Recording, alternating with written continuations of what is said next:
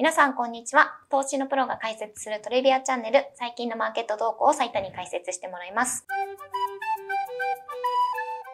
あと、今週もう一件気になったので言うと、まあ、日本もね、決算シーズンに入りそうな時期ではあるんですけれども、ちょこちょこね、入ってますよね。そうですね。で、今日ね、ソニーとかもうん決算控えてるかなと思いますけど、なんかニュースであの、セブンアイはね、1ヶ月前ぐらいにまあ決算は、あの、迎えてる一方で、こうなんか結構セブンって、なんかアクティビストみたいな人たちから、なんかいろいろなゴリゴリ言われてるね。そうですね、受けてるみたいな話があって、なんかそのニュースは結構こう、あの、また決算終わった後ちょこちょこ出てたんで、そのあたりってなんかこう、何かビューとかなんかあれば。個人的にセブンアイは割と好きなんですよ。好きっていうのは、ごめんなさい、あの、普通にセブンイレブンのコンビニが好きっていうのもあるんだけど、いや、もちろんそれもあるし、あの、まあ、株としてもね。あの、まあ、昔結構見てたりもして、そのね、だからこう、ひ両方の意見が非常によくわかるみたいな。あ、そのアクティビストの意見もわかるし、その発行体側もわかるしっていう。あ、そうなんですね。まあ、でも、ちょっとやっぱりね、アクティビストの人たちというか、そのやっぱり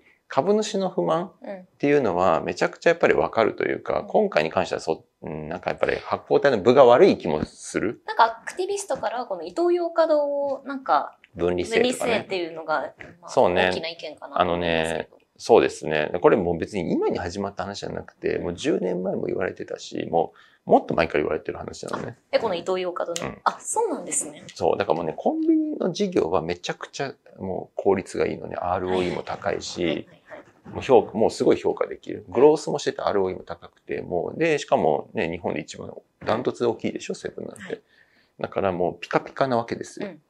で、あの、それに対してスーパー事業は、もうなんだこれはみたいな。もうイオンとは比べ物にならないぐらいのしょぼさだみたいな。うん、伊東洋華堂とかってそうことですねだし、グループ全体で言うと、もうそのさ、コンビニ事業に対して効率が悪すぎて、ROE を下げる要因にもなってるし。かなり足を引っ張ってると。そうう。んなもう全然効率が良くないみたいな。そうなんですね。うん。で、だから、例えばさ、ローソンとかファミマとかの株と比較しても、その PER、マルチプルが低くな、低くなりやすいみたいな。いや、コンビニ単体だだったら PER 高く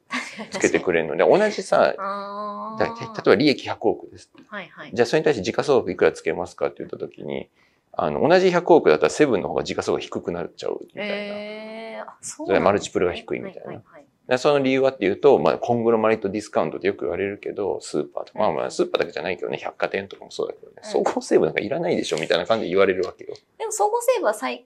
去年ぐらいに、うん、それもね、売却が池袋とかね、はいやろうとしてるけど、うまくいってない。あ、そうなんだ。まあ、要は、バランスシートそこそこ使ったりとか、割とリソース使う割には利益の貢献何もないみたいな。うんで、ROE、まあ、何もないって言うとちょっと怒られちゃうかもしれないけど、まあ、その、コンビニ事業に対してで言うと、あまりにもその、要は薄めちゃう ROE を。うん。とかで、やっぱりこう、不満は昔からあったの。別に今に始まったわけじゃなくて、もうずっとあって。で、当然会社もね、そこを変えていくんだみたいな。うんで、あの、それを、あの、ずっとやってたのね。うん伊東洋華堂改革プランみたいな。これも、いや今も言ってるけど、ま、前から言ってるわけ。うんうんうんで、店舗数削減とかもさ、最近なんかニュース出てるけど、う2割削減する。そうですね。僕の記憶がちょっとね、曖昧かもしれないけど、10年前も3割ぐらい店舗さ削減すると言ってたはずなあ、の。そうなんですうんね。だからこれだから多分ずっと永久に言ってるはず。はいはい。で、本当にそうしてるかもしれないけど、もう終わんないのね。で、なんかね、伊東洋華堂の利益もさうん、結局数十億みたいな赤字だったりとかもするけどし、100億超えたりとかって、なんかあんまないイメージ。うんで、あの、なんていうのかな、それも昔から変わんない。引き続きちょっと効率が悪い。そう。だから、まあ、その今回のね、アクティビストが一体どれぐらいの期間株持ってたのかとか、そういうことを言い出すとよくわからないけど、はい。あの、すごい長い目で見ると、結局この10年、うん。少なくとも僕が知る限りは10年、その以前で言うと多分もう15年とか20年とか下手してやってるかもしれないけど、もうずっと変わんないわけよね。なるほどね。だから、変えます、変えますって、もはや変えます詐欺みたいな、まあ、その時、その時にいろんな言い訳あるわけよ。うんまあ、今回だったら多分さ、光熱費が上がったとかで、スーパーの収益悪化したとかあるんだけど、と思うけど、なんか、いやもうそうは言ってもさ、みたいな、もうオタクもうずっとやってんじゃん、みたいな、うんうんっていう不満はめちゃくちゃあると思う、株主。だから、アクティビストが言ってることは必ずしもそんな、まあ間違ってないというよりも、もう、もはやその不うん。満を待ちきれないよと思う、ふざけるなとうんうんうんまあ、いや、さ、さ、その人、言ってる本人の顔だけ見たら、いやいや、オタク、そんな10年も株持ってないでしょとかっていう話になるかもしれない。そういうことじゃないからさ。うんうんずっとやってるけど、もう全然ダメだよね、みたいな。っていうことを言われてて、だからもう、イトヨカド分離線みたいな。うんなんだけど、これね、そこまで実は単純な話じゃない。まあ今、だから僕の話はこれ株主視点での不満を言った。はい。だけど、一方でこれ発行体とか、あの、そこまで単純じゃないのは、うん。あの別になんかイトーヨーカドーがさ、こうセブンのこのなんか創業家の、なんかこうオリジナルのビジネスとかそういうこと言ってるんじゃなくて、うん。あのイトーヨーカドーってそうやってもスーパーだからさ、結構売り上げでかいのね。で、で、その売り上げがでかいけど利益出てなかったら意味ないじゃんっていうのはそれはその通り。うん。なんだけど実は売り上げが大きいからまあ多少意味があることもあって、うん。それはあのグループ全体で見た時のうん。その小売事業の売り上げってバカでかくなるのね。はい。もちろんセブンってコンビニだけでもすごいでかいから、うん。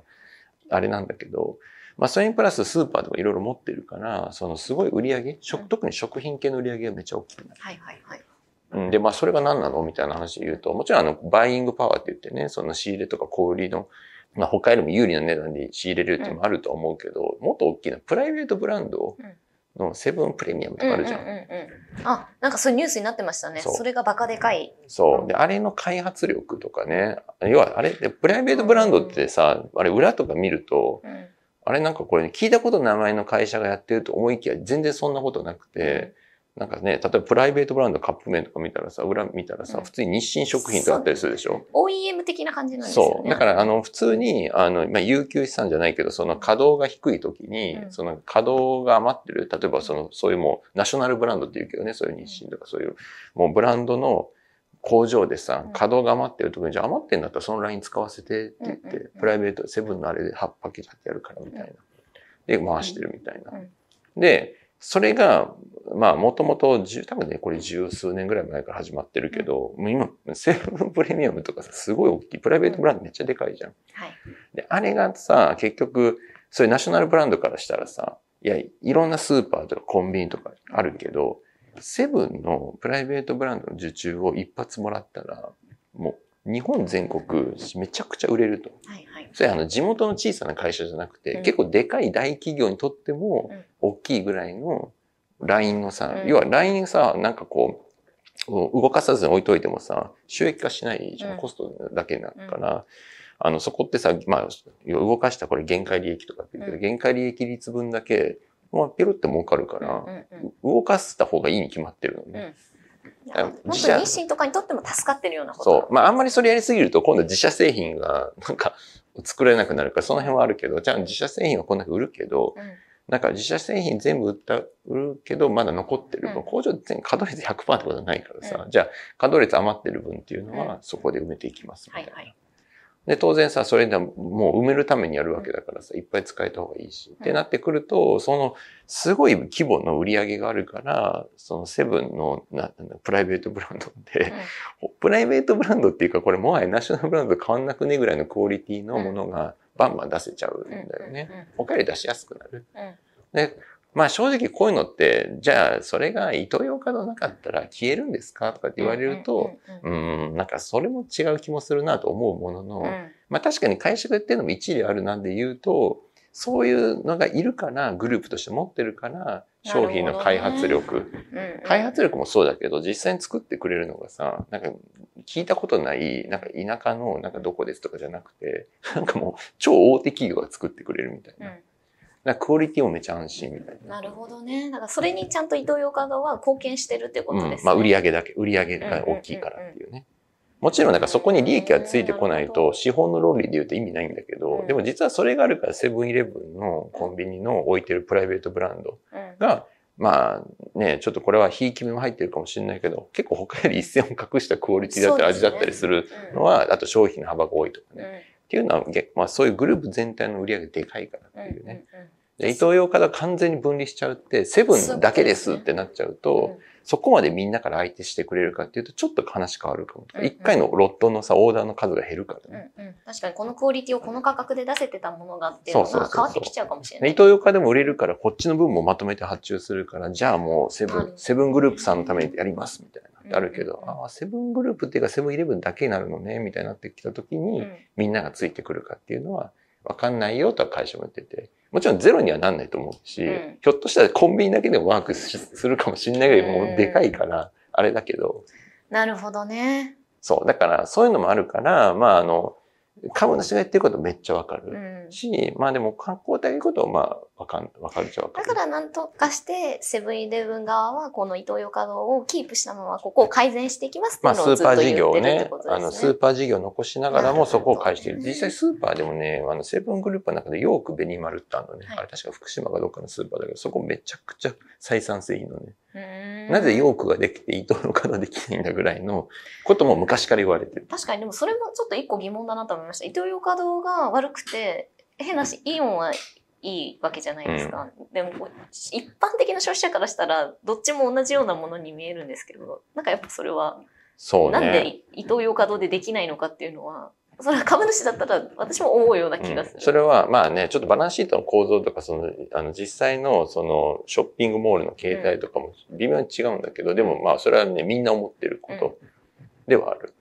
で、まあ、とはいえちょっとさ、不採算店舗まず削ってって、あまああとね、当然イオンなんかはもう大成功モデルだと思うけど、うん。まあ、それなりにお金かけてさうん、店舗もいいところにバーン出してってやっていかなきゃいけないわけじゃん。なるほどね。もう逆に多分、多分だけど、まあ最近ね、僕みたいなあれですけど、イトーヨーカドーとかはもうその予算もつけられないんじゃないかなとは思うよね。まあそれがまたさ、差が開いちゃう。なるほどね。まあこんだけ言われてたら、なんかちょっとまあ実際まずさ、足元のさ、改善しなきゃいけないタイミングでう、ん設備投資、イトーヨーカドーに設備投資うん何千億しますとかっていうわけには、うんじゃあちょっとやっぱ、いや、だったらふざけんなと、せめてコンビニ使いみたいな話多分なる。うんまあそういうのもまああるんだろうなとは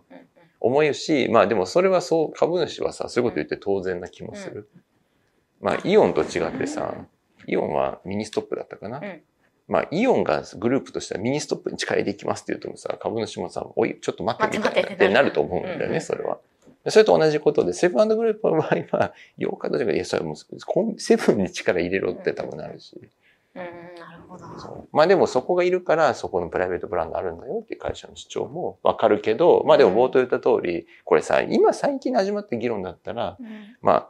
まだね、ともかく、これもう10年以上やってて、10年以上結局会社はそう言って、だだから、8日を簡単には手放せないんだ。じゃあ分かりましたと。うん手放さないっていうのは分かったけど、じゃあ利益出していこうよ。改善していこうよって言った時に、まあ、いろいろ、もちろんいろいろやった結果、結果として、大して10年前と利益増えてないっていうか、なんやこれみたいな感じになっちゃってるから、もう10年待ってるっていう意味で言うと、今回は株主の方が、まあ、部があるっていうより、まあそうね、なんか、まあそうだよなっていう気は。しびれを切らすのもわかるなっていう。なんかでもこうニュースを見てると、すごい、まあアクティビストにせ、まあ、責められてるみたいな、まあちょっと見せ方ですけど、こうなんか本来的なこう会社全体のことを考えると、すごいいいことだなっていう気もしますよね。なんか、うんあの、ちゃんとこうし、会社のことを思って言ってる意見。そうね。まああのね、もちろんはい最終的には株価とか、はいまあセブンもね、短期的な株価見すぎだみたいなの言ってるけど、まあ短期的っていうかさ、コンビニ事業で支えられて、コンビニ事業の成長に基づいて株価上がってるうん。っていうんで言うと、いや、それはさ、長期的に見てもコンビニ事業に特化した方が株価もっと上がるでしょっていう議論は極めてさ、自然だから、うん。それに対して、もちろんね、それに対してさっき言ったような話もあるから、そんな簡単じゃないっていうのはあり、あるにしても、じゃあ、それ、それを両者が納得するところをやっぱ考えていかないとっていうのは、やっぱりこう株主から言われて経営陣も考えなきゃっていうので、うんもうより最適な。うんまあ今回なんか出てるけど、イトーヨーカドー上場させるみたいな。まあ上場できるかどうか知らないけど、うんまあ一つそういうのもねそう、ですね。あのかもしれないはなりそうな、うんありかもしれないしうんうんうん、いや、もうなんか結構面白い、面白いですね、こういう話は。まあそうですね。まあでもこれが、やっぱりその本業がさ、ちゃんとしてない会社だと、まあね、そそうですね。まあちょっと成分の経営陣の人も今大変だと思うけど、まあこれ一つ言っとくと、せ本業が大したことない会社だったらこういうことってあんまなりにくいっていうか、うん。その、いや、ここに特化した方がいいみたいな、まああるけど、あるけどなんか、ね、あんまりそういうのないけどさ、うん。あの、やっぱり本業がちゃんとしてるからこそ、こういう、そですよね、コミュニケーションが生まれてくるっていうことですよね。なので、別に悪い話じゃないいや、うん、なんかすごい、あの、いい話だなっていう気は、個人的にはし、まあ、もちろんね、担当者は大変ですけど。はい。はい。ということで、今週は、まあ、気になったニュースっていうのを中心に、サイトに解説してもらいました。面白いと思っていただいたら、いいね、チャンネル登録もよろしくお願いしますよろしくお。願いします。